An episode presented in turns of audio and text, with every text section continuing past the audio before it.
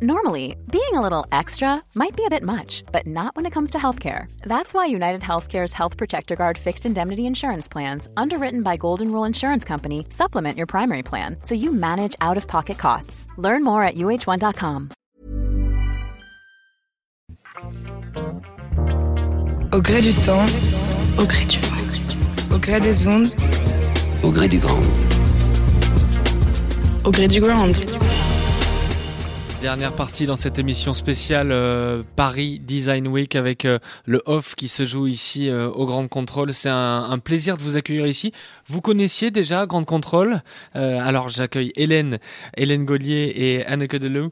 Euh, Anneke, Hélène, vous connaissiez? Euh, moi, pas vraiment. Pas du mais tout. je suis hollandaise, donc euh, peut-être pour ça. hein. C'est peut-être parce que vous n'avez pas l'habitude de venir à Paris aussi. Euh, non, pas, pas souvent. Pas souvent. Non. Comment vous le trouvez cet endroit, Grand Contrôle? Je trouve que c'est génial, c'est très sympa, décontracté. ouais. Et puis il y a un côté euh, expérimental, un peu éphémère, puisqu'on est dans ce lieu pour euh, un nombre de mois, mais euh, on, on devra, on, on partira après. Très expérimental, qui ressemble pas mal au- à l'univers du design aussi. Absolument. Ouais, ouais, Hélène. ouais, ouais. Bah, c'est très agréable de voir un endroit où il se passe plein de choses différentes Ouais. au- au- sur le même, euh, dans le même espace. C'est-à-dire qu'il y a plein de choses à découvrir et on voit que c'est un terrain de jeu pour beaucoup de types de métiers différents. Ouais, ça bouge, c'est en, métamor- Mm. en métamorphose.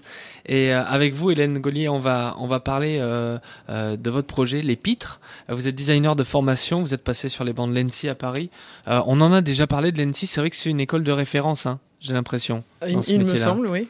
C'est du design industriel, ce que vous faites, c'est quoi? L'ANSI s'appelle École nationale de création industrielle. Je pense qu'il y a des gens qui sortent et qui font du design industriel. Ensuite, les designers industriels en France, en ce moment, je pense pas que ce soit la principale, euh, principal débouché pour les designers. Surtout que je pense qu'il y a vraiment une recherche de mélanger les, les corps de métier, les moyens de fabriquer, etc. Il y a vraiment tout. Il y a des gens qui sortent de l'ANSI qui font des choses très différentes et qui mettent leurs compétences vraiment au service de, de- métiers très différents que le design industriel ou le design tout court. Il y a des gens qui sont plutôt sur euh, des métiers artisanaux, sur le fait justement du design social, le service, euh, UX, UI, etc. C'est vraiment une école qui forme euh, plutôt à trouver une méthode qui nous convient que euh, un débouché ou un, un moyen de produire en particulier. Et alors, on va parler de deux matières euh, qui sont assez extraordinaires et je, je n'imaginais pas de les voir associées ensemble. Vous avez réussi à le faire, c'est le verre et le laiton avec votre projet. Les pitres, pourquoi les pitres? Parce qu'on se prend pas au sérieux ou c'est pourquoi? Euh, alors, il est vrai qu'on essaie de faire du travail sérieux, mais sans trop se prendre au sérieux.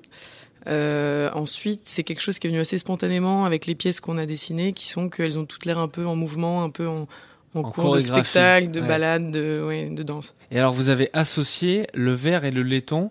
Ça part d'un pari Comment vous avez Alors, comment- ça part, vous vient euh, cette idée? Ça part un peu d'une recherche, d'une carte blanche euh, qui a été mise en place par le CIAV et Bernard Chauveau, qui est un éditeur à Paris, où ils m'ont proposé justement de venir euh, faire de la recherche à l'aveuglette, c'est-à-dire que de- d'essayer des choses nouvelles, euh, zéro contrainte au début, pas de nécessité de déboucher rapidement sur un, un produit ou sur une collection, ce qui est assez rare et qui était vraiment un terrain extrêmement fertile et qui permet d'aller justement très loin et de faire beaucoup d'allers-retours pour réussir un résultat qu'on n'aurait pas pu obtenir dans un délai plus court. Mhm. Et en fait, nous, on avait très envie euh, sur ce verre qui est très souvent un contenant euh, assez, euh, assez lisse, avec des formes assez simples, de venir rajouter des poignées, des pattes, des, des dessins, des de choses très- très... dessinées, très concrets, etc. Et il y a aussi un, un, un pari qui était celui de mélanger les matériaux, sachant que c'est souvent quelque chose qui se fait à froid, à cause du verre qui est quand même extrêmement capricieux, très chaud, il faut que ça tienne le four, faut pas qu'il y ait de choc thermique. Donc en général, c'est fait à froid, ça coûte cher, il faut faire venir un différent corps de métier en, second lieu pour ajouter euh, du cuir, une anse, du rotin, etc. On peut rajouter du cuivre à froid sur du verre mais ça, ça Non, le, reste- mét- le métal, Ah, justement, le métal. non. C'est-à-dire qu'on peut essayer d'associer des formes. Ça Ouais. va être après, euh, si on fait un abat-jour, ça va être la partie qui, avec les vis qui va permettre de tenir le fil, etc. C'est toujours deux matériaux assez dissociés qui sont deux pièces qui vont s'assembler mécaniquement. Et en fait, euh, on avait vraiment envie euh, de- d'essayer de les associer à chaud, c'est-à-dire que vraiment la pièce sorte sur la canne du verrier et elle soit finie. Comment, euh, quel est le, le procédé, j'allais dire? Alors le Parce qu'il y, a une- procédé, il y a une évolution en plus. Mm, mm. Le procédé, c'est un peu d'essayer au début tout ce qui nous passe par la tête et d'analyser ensuite euh, ce qui marche, ce qui marche pas. Au début, on a essayé d'insérer des pièces en, en plâtre et en béton qui sont des matériaux que naturellement on utilise avec le verre. On fait des moules, on sait que ça passe dans le four et que le verre ne ressort pas abîmé. Euh, Et en fait, on a voulu faire un, vase à roulettes et on a fait un axe en béton qui a craqué parce qu'il était, trop- voilà, c'était pas la pièce idéale en béton. Et du coup, on a un peu poussé pour essayer avec différents métaux, même si les nous disaient que bon, non, c'était pas une très bonne idée. Et en fait, certaines pièces ont marché. Et donc de là, on a commencé à réfléchir à qu'est-ce qui faisait que ça marchait, que ça marchait pas, quelle forme, quel moule, quelle proportion de verre par rapport à quelle proportion de laiton, est-ce qu'il faut chauffer le métal avant, etc. Et ça, voilà, depuis trois ans, on, on, ajuste la technique pour, pour avoir quelque chose qui systématiquement fonctionne. J'ai vu un petit film qu'on vous invite à découvrir sur le stand. Vous mettez le casque sur vos oreilles et ça raconte cette histoire, cette histoire et cette évolution pendant, pendant trois ans. Et, et comment ça s'est affiné, j'allais dire, c'est euh, c'est même euh, impressionnant parce que au départ, c'est, enfin, on voit toute l'expérimentation. Il y en a eu du verre cassé, j'imagine, pendant toutes ouais, Il y a eu beaucoup de verre cassé et justement, euh, là, on a une série qui est une collection limitée, qui est fonctionnelle, mais qui n'est pas euh, forcément tout public au niveau de la vente ou qui voilà. Et en fait, ce qui nous intéresse vraiment, nous, c'est de montrer le process, la recherche. Ça va devenir autre chose après, mais pour l'instant, la partie la plus intéressante, c'est de de dire comment on est arrivé là, pourquoi on a fait ça, quels sont les obstacles, et en fait aussi quelle est la valeur de collaborer entre designers et artisans pour chercher des choses nouvelles et pour aussi valoriser les, compétences des artisans français euh, qui auraient un peu tendance à se perdre et qui en fait sont encore... Euh, il y a encore beaucoup de choses à faire. Mmh. Et ça donne donc toute une galerie de d'objets à découvrir sur le stand, un peu en chorégraphie. C'est vrai qu'on a l'impression qu'ils sont en mouvement. Ça me fait penser moi d'instinct comme ça aux aux, euh, aux, éléments de dans La Belle et la Bête, vous savez. Et ben vous n'êtes pas le premier à nous le dire. Ouais, c'est assez drôle. Avec ouais. la tasse et le etc. Ouais, ils ont ils ont ils sont tous en train de marcher, en train de danser. Et il y a de ça, il y a de cette poésie, il y a de cette magie. Le laiton est vraiment pris dans le verre. Oui, l'idée c'est qu'il est quasiment sous vide dans le verre et il peut pas bouger. Il n'y a pas de jeu et parce qu'il y aurait sinon c'est un espèce d'inconfort d'avoir les poignets qui bougent et ce, ce, ce contact désagréable entre les deux que là il n'y a pas du tout parce qu'ils sont ils sont vraiment fusionnés. Et alors vous travaillez les petites pièces de béton, euh, de béton, mmh. de laiton pardon. C'est fait aussi euh, grâce à l'impression 3D. Alors c'est fraisé. C'est fraisé, ouais. Euh, c'est fraisé numériquement. Après, il euh, y a de l'impression 3D en, en, au cours du process, mais qui est dans la fabrication de la pièce qui va être moulée. D'accord. Donc c'est un mélange de, de tuyaux, euh, de, de, tubes, de, on en parlait, de plomberie, sur lequel on vient mettre d'autres pièces pour finir, faire les bouchons, et les pièces aussi en laiton on les imprime en 3D pour faire le moule avant de les fraiser et de les mettre dans le moule.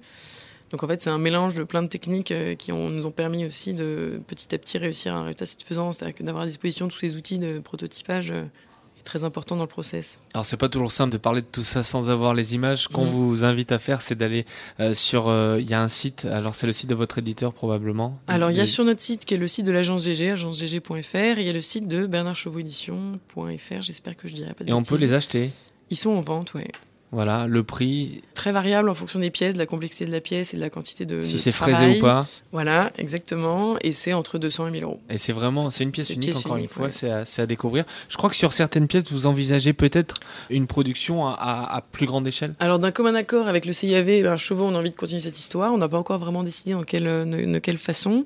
Mais on a parlé en effet pour deux types de pièces de, de continuer et de faire une, une petite production en série. Oui. Voilà, à découvrir les pitres.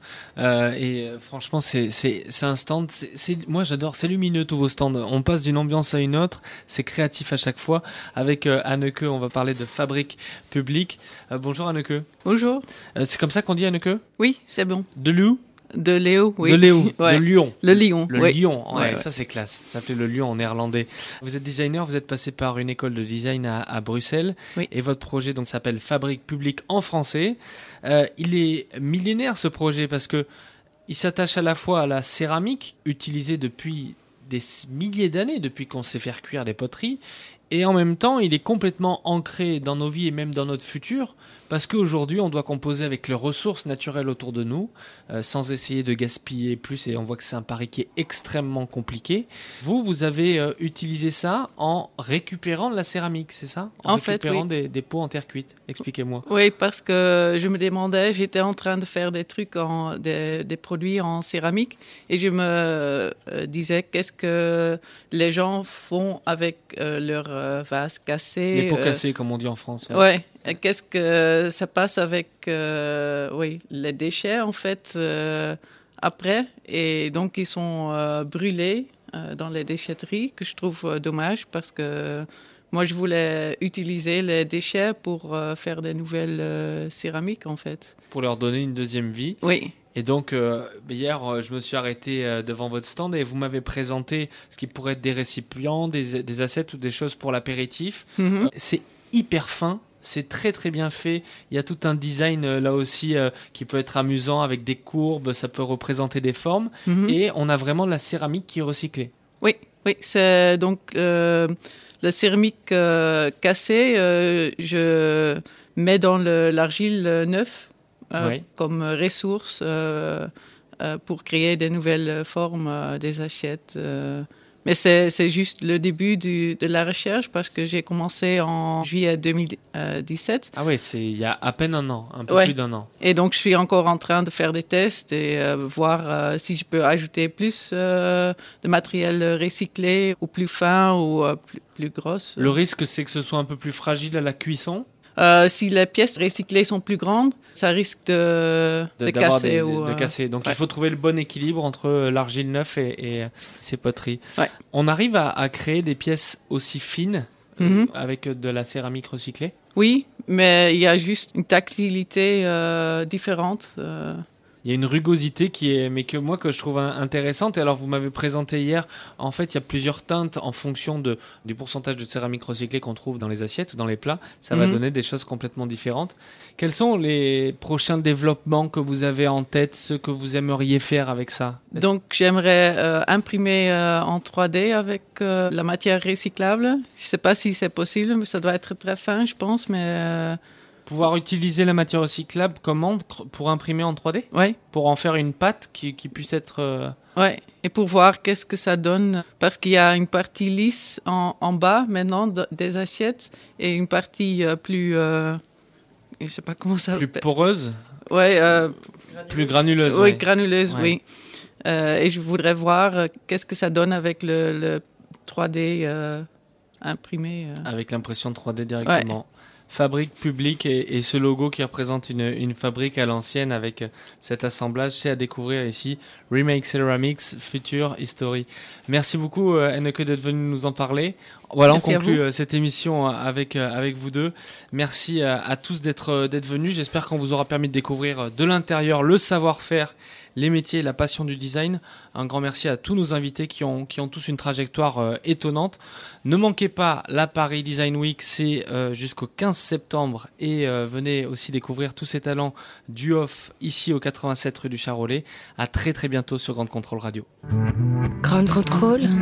Libre et curieux. Libre et curieux.